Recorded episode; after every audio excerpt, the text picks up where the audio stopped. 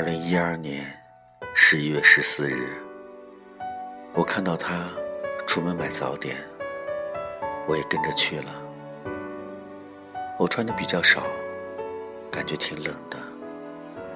平时公司管饭，所以我几乎没这么早买过早点。我假装很淡定的跟他打了招呼，顺便聊了两句。今天的他似乎格外开心，很健谈，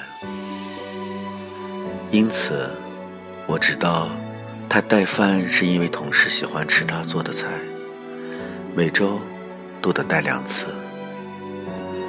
下午我提前从公司回到家，晚上去老妈那边吃饭。他们吃饭早，六点基本上就吃完了。我开车去了班车站，站牌的路口没有地方停车，我冒着违章的危险停在了路边。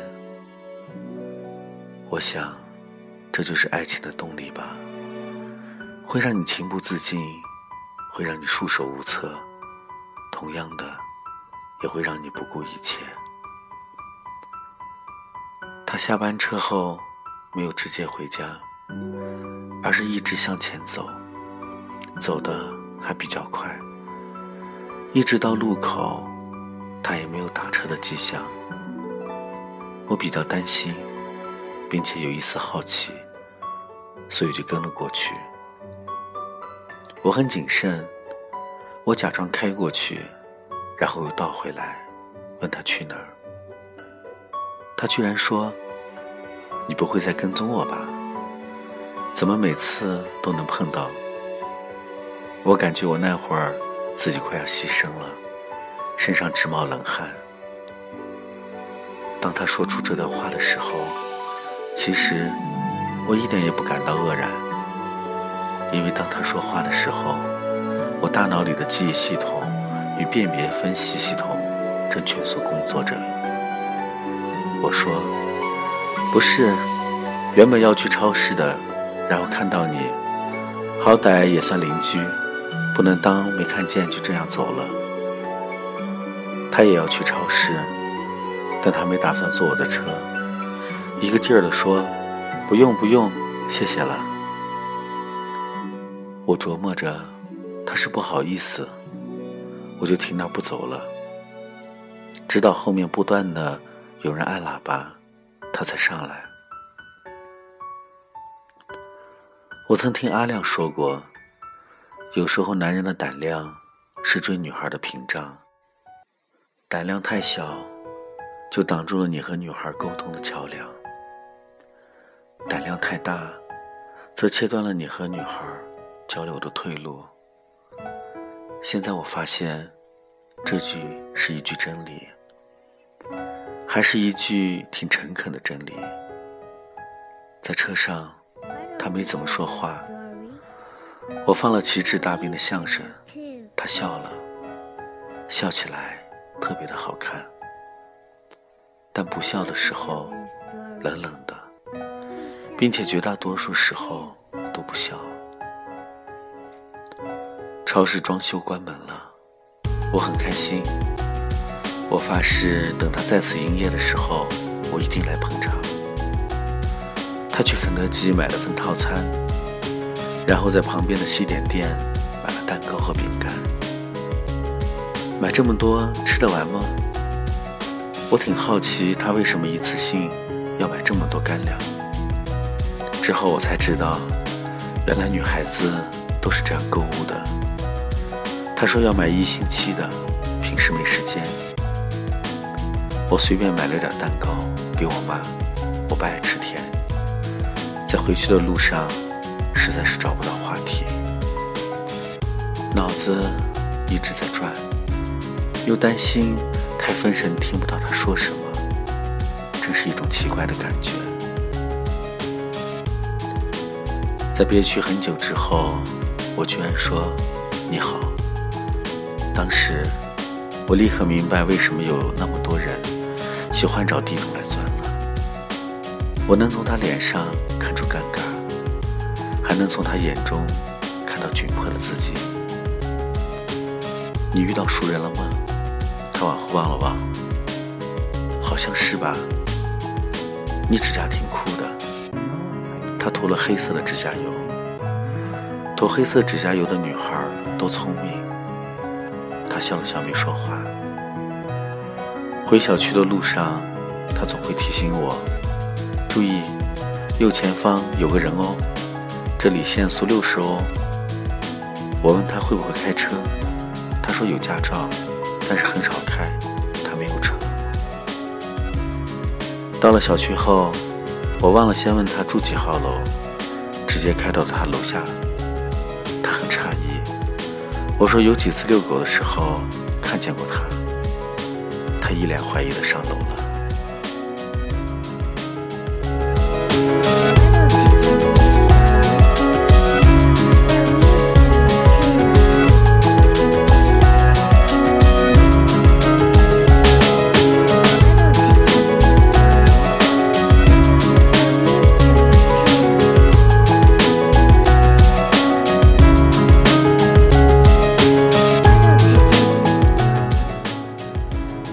二零一二年十一月十五日，阿亮有个很小的女朋友，她有一条甜腻的声带，以及一个脑存量只有几百兆的大脑。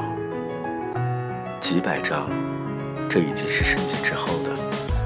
我怀疑，以前她的大脑仅仅相当于一个三点五英寸的软盘，或者说是单任务操作系统。简单来说，所谓单任务操作系统，就是最早的四八六电脑，没有后台运行，每次只能执行单个任务。如果同时开启多个任务的话，它就会出现大脑死亡蓝屏。在它大脑死亡蓝屏的时间里，对周围所有的信号都会实时屏蔽。所以这个时候，只要让它单独的待着，过一会儿。它就会自动实现热启动。早上，我没敢再出去买早点。经过昨天那么一闹，我想这几天还是不要出现的比较好。上午，阿亮说他的小女朋友彻底死机了，和他闹分手。好几年的感情，突然就这么崩盘了。这让我想起。在我二十二岁的时候，我也有个姑。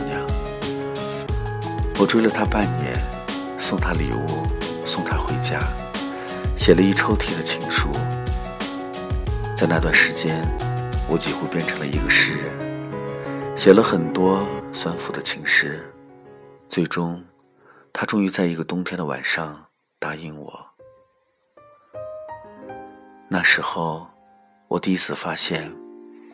原来女孩子是如此美好的存在，连苦逼的大学生活都变得金光闪闪。我们一起上自习，周末去他家做饭，拥抱、牵手，说很多没有意义的情话。他成为了一个男孩子的初恋，成了一个男孩子所有的一切。可是，就是这样一个女孩，在毕业前夕离开了我。那种撕裂的绝望，我至今仍记忆犹新。我和阿亮讲起了我的初恋。我被甩的时候，我跑到没人的地方，对着空旷的广场狂吼。居民楼开始有人扔瓶子，我便落荒而逃。回去后，更新了空间状态。单身了，单身了。那会儿老妈还在老家，来电询问具体情况，我说已经分手了。老妈刨根问底，想知道为什么。我说她得了妇科病，而且很可能得败血症、白血病，还会提前衰老。最重要的是，这个病没办法治。虽然现在看起来和普通人一样，但是里面全烂了。老妈很搞笑，她问我会不会传染，我说不会，但是治不好。老妈说：“你还是赶快回来吧，妈给你介绍个好的，最多咱们给他点钱。什么人啊，得的病都比平常人厉害。”老妈一直不是很喜欢爱静，正中下怀。刚好工作没有着落，我悲伤的回了家。我被抛弃的痛苦，在老妈眼里。看起来就是情深意重。老妈百般慰藉，老爸也讨好不已。紧接着就是各种相亲，形式上还很巧妙。晚上，阿亮邀约朋友聚餐跑吧，吃饭没能赶上，我直接去了酒吧。一个女孩在水槽边吐。既恶心又可怜，我当时想，做什么的都不容易。因为知道阿良为什么邀约聚会，并且我认为失恋是没办法靠酒来解决的，这是一场恶战。我说明天还得去公司，就提前回家了。晚上外边下着雨，不大不小，就像我的心情，不悲不喜。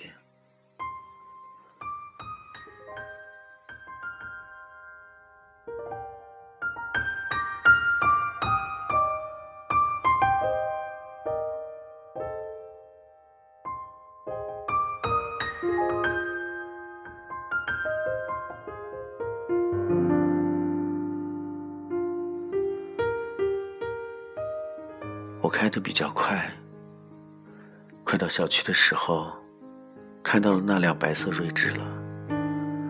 我把车停在了锐志后面。半个小时后，他从车里下来，没有跟车里的人打招呼，就直接上楼了。当时的心情没法描述，就像你的初恋跟别人跑了。很多人都说，百分之八十的人对初恋都是无法忘怀的，因为他们潜意识里还是希望自己是他最喜欢的人。也许，初恋就是一种情怀，而情怀这件事本身又会有阵痛，如同分娩，如果不痛，怎么能长？不管他在不在你身边了，情怀是伴随你终身的。恋爱几年，一个人的成长，另一半可以或多或少影响他的性格。也就是说，你此刻的另一半，是他的初恋或者前任一手塑造的。他之所以成为现在的他，很多地方。都归功于他的初恋，而你，或许继承的是他初恋的遗产。如果每一次恋爱都是一所学校，初恋就是我们的母校。现在我们毕业了，我和你们都应该感谢他的母校。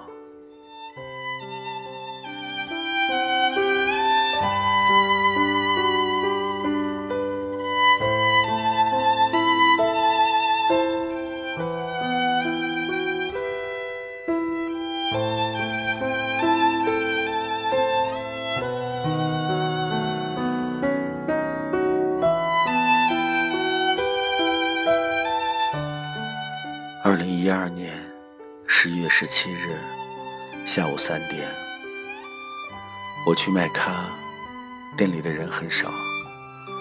今天他不在，我在吧台同小服务员闲聊，想问他今天怎么没有来，但我又不想显得太明显。小服务员问我是朋友还是，小服务员一直在笑。